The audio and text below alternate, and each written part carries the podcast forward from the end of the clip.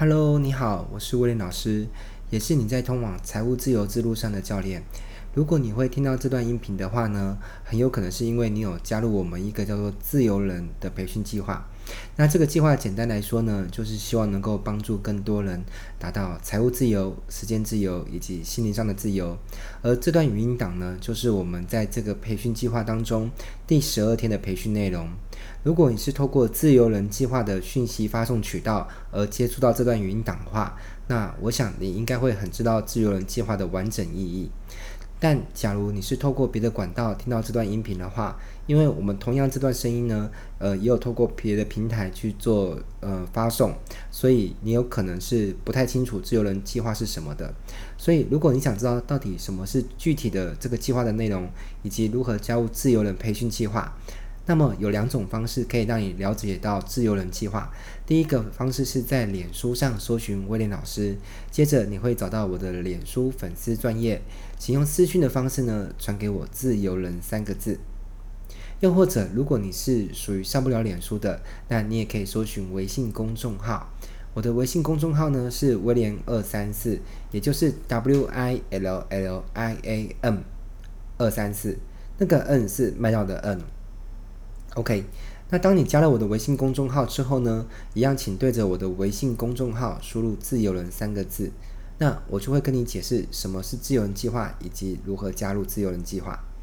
OK，那我们就开始来今天的培训吧。在今天的培训当中啊，我将会继续来跟你讨论有关转化的进阶技巧。知识以及一些原则，当你掌握了这些技巧之后呢，将能够帮助你在互联网创造财富的过程当中更加的得心应手哦。首先，我要来带你的认识的第一个名词叫做转化率，也就是当一群流量来到某个地方的时候，它会产生的转化比率有多高。举例来说，假设今天我们要设定的转化目标 A 为订阅电子报，那么当有一百个访客来到某个购物网站，而这一百个访客之中呢，有十五个人订阅了电子报，那么我们就可以认定为转化目标 A 的转化率呢为百分之十五。接着，我们再假设这个网站呢还有一个转化目目标，我们把这个称之为转化目标 B 哦，其认定标准是以产生购物行为为标准。那么，当今天同样是一百个访客，而这当中有两个人产生了购物行为，那么我们就可以认定转化目标 B 的转化率为百分之二。转化率的观测与分析是很重要的，它跟我们对于一个网站或是一个平台要去评估我们的行销策略是否奏效，是否有加码或者是缩编广告预算呢，也都息息相关哦。在观测转化率的过程当中呢，我们还要留意一件事情。就是不同的流量来源呢，我们应该要分别去观测它的转化率到底有多高。举例来说，当今天有一个网站，它一样是来了一百个访客，那万一产生了五个购买的顾客呢？而你知道你有在打广告，并且是花了一定程度的广告费，这个时候你该认定五个转化数量都是来自于广告的贡献吗？当然不是哦。因为这五个转化的数量呢，是来自于不同的流量加起来总计一天一百个访客所造成的。因为这些流量来源呢，可能有包含了关键字广告、脸书广告，还有老顾客回访等等的。那如果把所有的转化数量都认列为呃广告所产生的效果，那就有可能会让你高估了广告的效应，而傻傻的持续去追加广告费哦。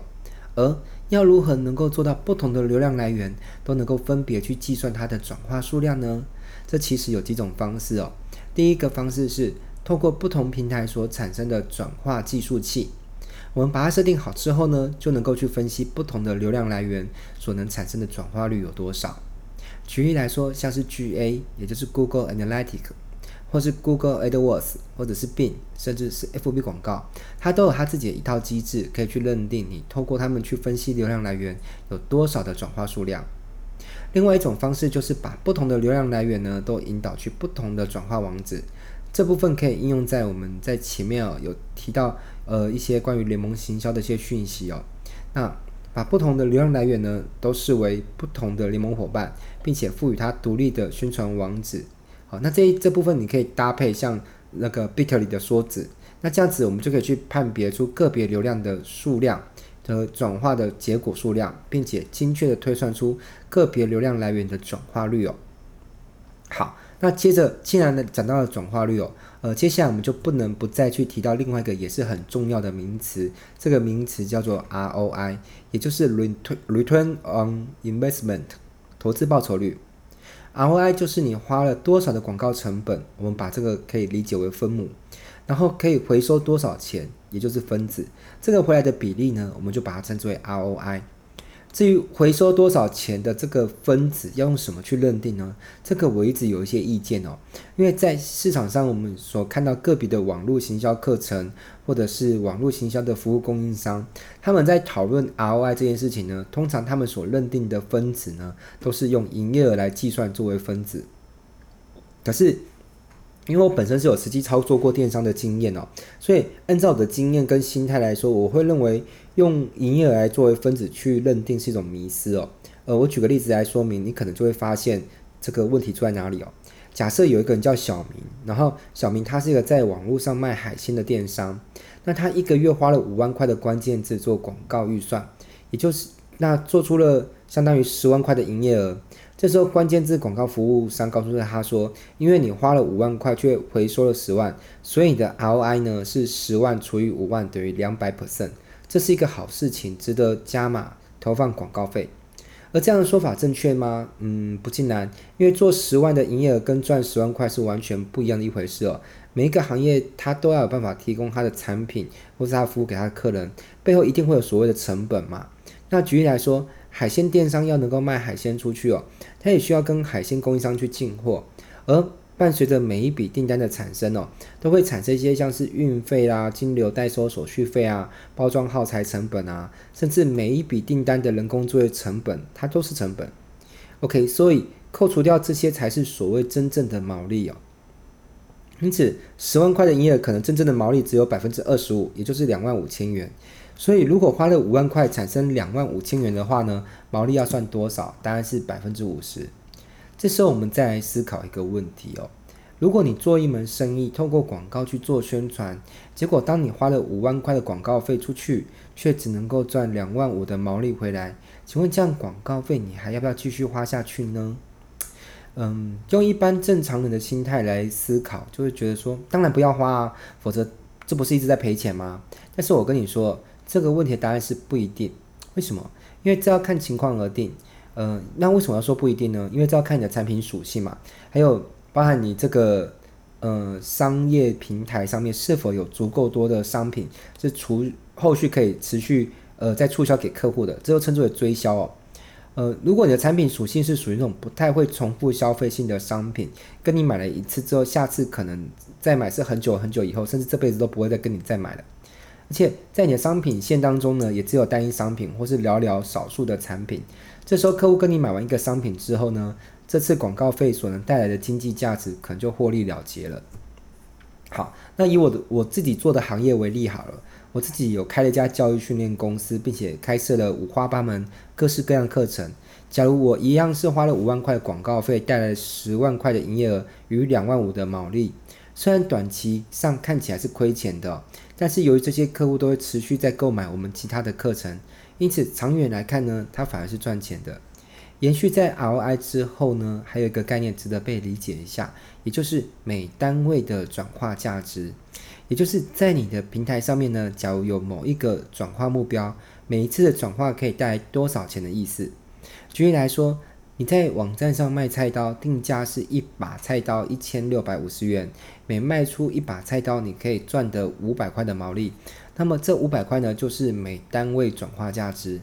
不知道你这样能够理解吗？好的，那讲完了 ROI 之后呢，接着我们再谈一件事情呢，就是曝光量。当你在创造流量的过程当中呢，消费者有可能会看到你的广告，但他的采取的行动呢？也许也许他会真的是被转化，也有可能他不去做任何行动去被转化。那么不管他有没有被转化，都有一件事情是肯定会被发生的，这件事情就叫曝光哦。好，举例来说，你有没有印象？当你在输入某个关键字到搜寻引擎的时候呢，呃，旁边会有跑出一些广告，而那些广告即便你没有去点它，它依然是在你的眼前曝光了。呃，类似的概念还有，当你在滑手机上脸书的时候，有的时候出现脸书广告，其实就算你没有去点广告的内容哦，它仍然算是一次的曝光。甚至当有人发赖讯息给你，但是你已读不回，都是一种曝光哦。好，那接着解释完曝光之后哈，我们再来解释点击。当广告讯息曝光之后呢，将有可能因为看广告讯息，采取点进去看详细内容的行为，而这样的行为呢，我们就把它称之为点击，也就是 click。那点击可以算是一种比较小、比较轻微的转化，不过在传统的网络行销定义上面，通常不会去把点击认定为是一种转化的行为，因为点击比较没有带来比较显性的身份转化以及可被追踪的资料留存哦。好，那接着。延续在曝光点击的概念之后呢，我们要理解的下一个词汇就是点击率，也就是有把多少的曝光量当作是分母，把多少的点击量当作是分子，这样去推算出来的比率呢，就是点击率。举例来说，当你看到你的广告报表上写着你的某一则广告呢，它有一万人的曝光量，但是实际上点击那则广告进去看后续引导过去页面的人呢，只有五百个。那这时候我们就可以认定点击率是百分之五。有一个行为跟点击率很类似，但是通常我们不不会把它叫做等点击率哦，而是叫做开信率。也就是当我们群发了一则 email 之后呢，有多少人去把这则这封信给点开来看？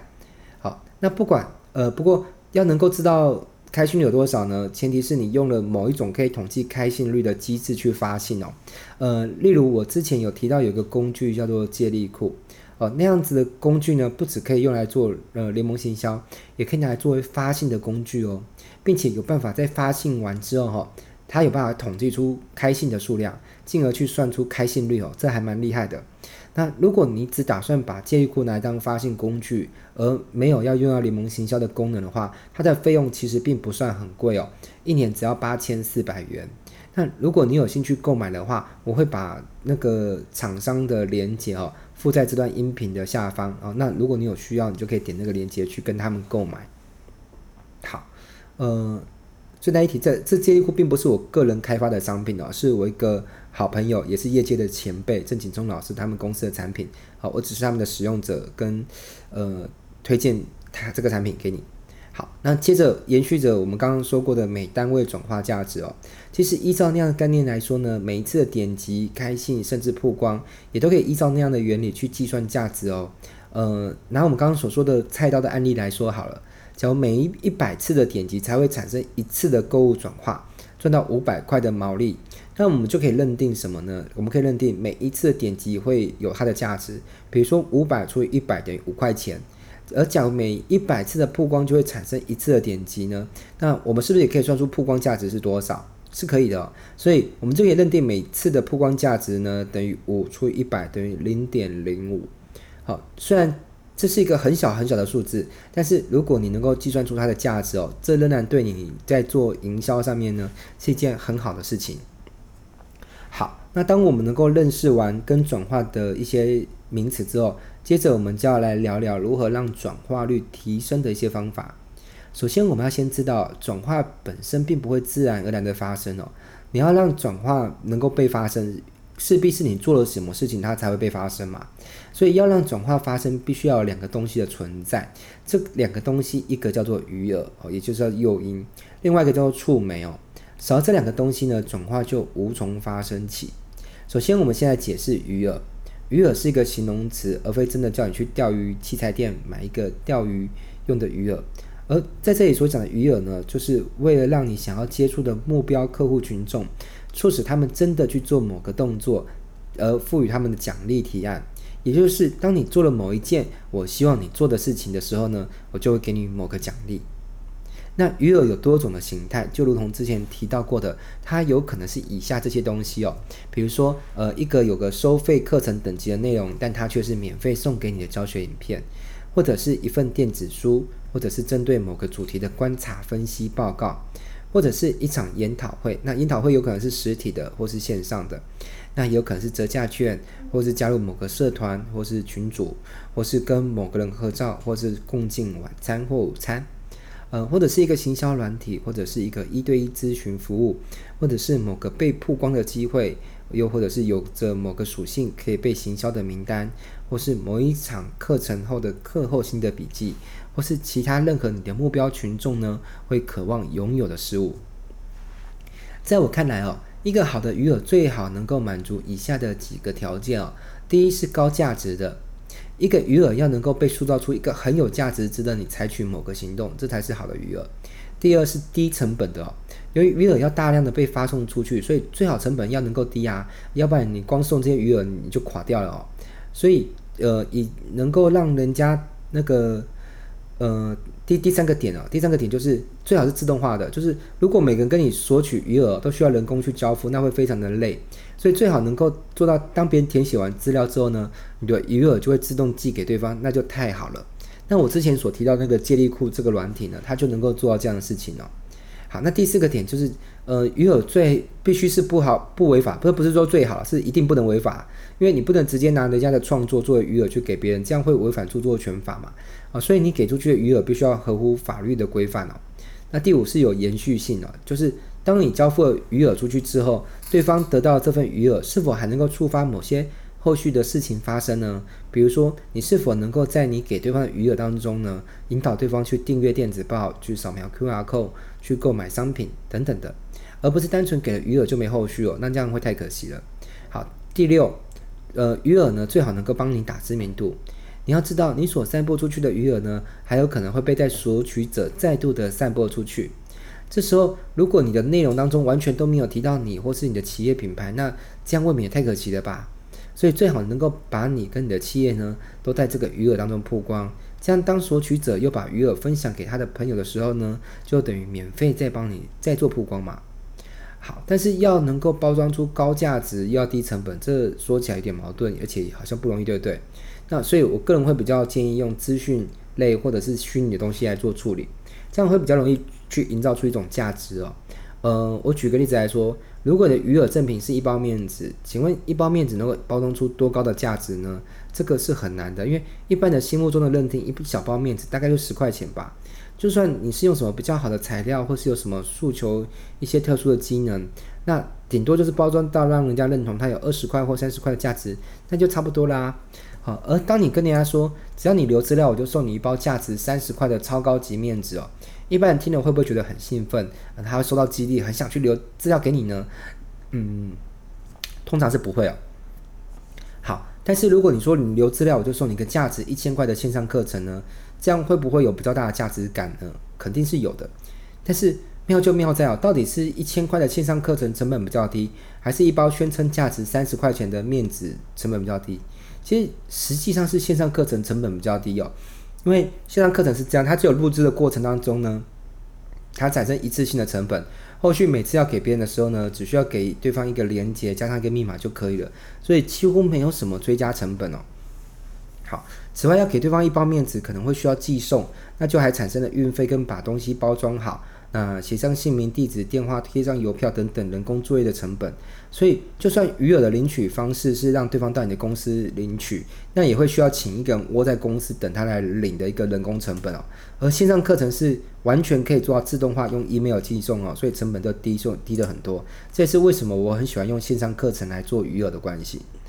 好，那么讲完鱼饵之后，接下来我们再来讲什么是触媒哦。呃，在我的定义里面，所谓的触媒呢，就是可以促使某一个转化的行为呢，经由接触某一个媒介，而让它在那个转化的行为上哦，是可以发生的。这有点类似像，不知道大家有没有看过《哈利波特》这部电影哦？《哈利波特》有一集就是，呃，魔法师把传送法术呢，它设定在一个火杯上面，而当哈利波特一碰触到那个火杯呢，就会被传送到另外一个地点。呃，所以从这个剧情来看呢，那个火杯其实就是一种触媒哦。那么在互联网行销的世界，有哪些东西可以被认定为是一种触媒呢？其实还蛮多的哈、我这边举举例一下，比如说网站的连接，然后当你点点了某个网址之后，就能够连过去过去一另外一个网站。好，所以这是触媒，这当然就是很典型的触媒嘛。呃，还有另外一个叫做邀请连接哦，呃，类似赖的群组能够产生。呃，邀请连接的功能，点了之后就能够自动化进入某个赖的群组里面，啊，这也是触媒。还有订阅表单，啊，当你填写完之后，就自动成为某个电子报的订阅户，哦，或者是购物按钮，点了之后呢，就启动了结账流程，呃，或者是 QR code 啊，这也是蛮好用的一种触媒哦。呃，当你扫描完某一个 QR code 之后呢，通常你就会自动成为某个平台的粉丝，或是进入某个群组。啊，那当然也有可能是引导去付款的页面。啊，还有就是按赞，按赞也是种触媒哦。比如说你在脸书，呃，帮某个粉丝页按赞了，啊，那你同时就成为他们的粉丝喽。好，那接着还有分享。啊，当你按了分享按钮，你就等于帮忙把这个讯息扩散到你的朋友圈里面了。那有了包装好的鱼饵与精心设计的触媒，再加上持续灌溉的流量，那转化就会源源不绝的发生喽。那也就是收入就会源源不绝的发生嘛。那讲当我们讲解完转化的几个专有名词之后哈，那接着在明天的自由人培训当中呢，我们会再来讲解有关于提高转化率的几个杀手级技巧。那千万要。不要忘了收听哈，那我们在明天的培训见喽。呃，我是魏老师，呃，很开心你能够听完今天的视频，我们明天见。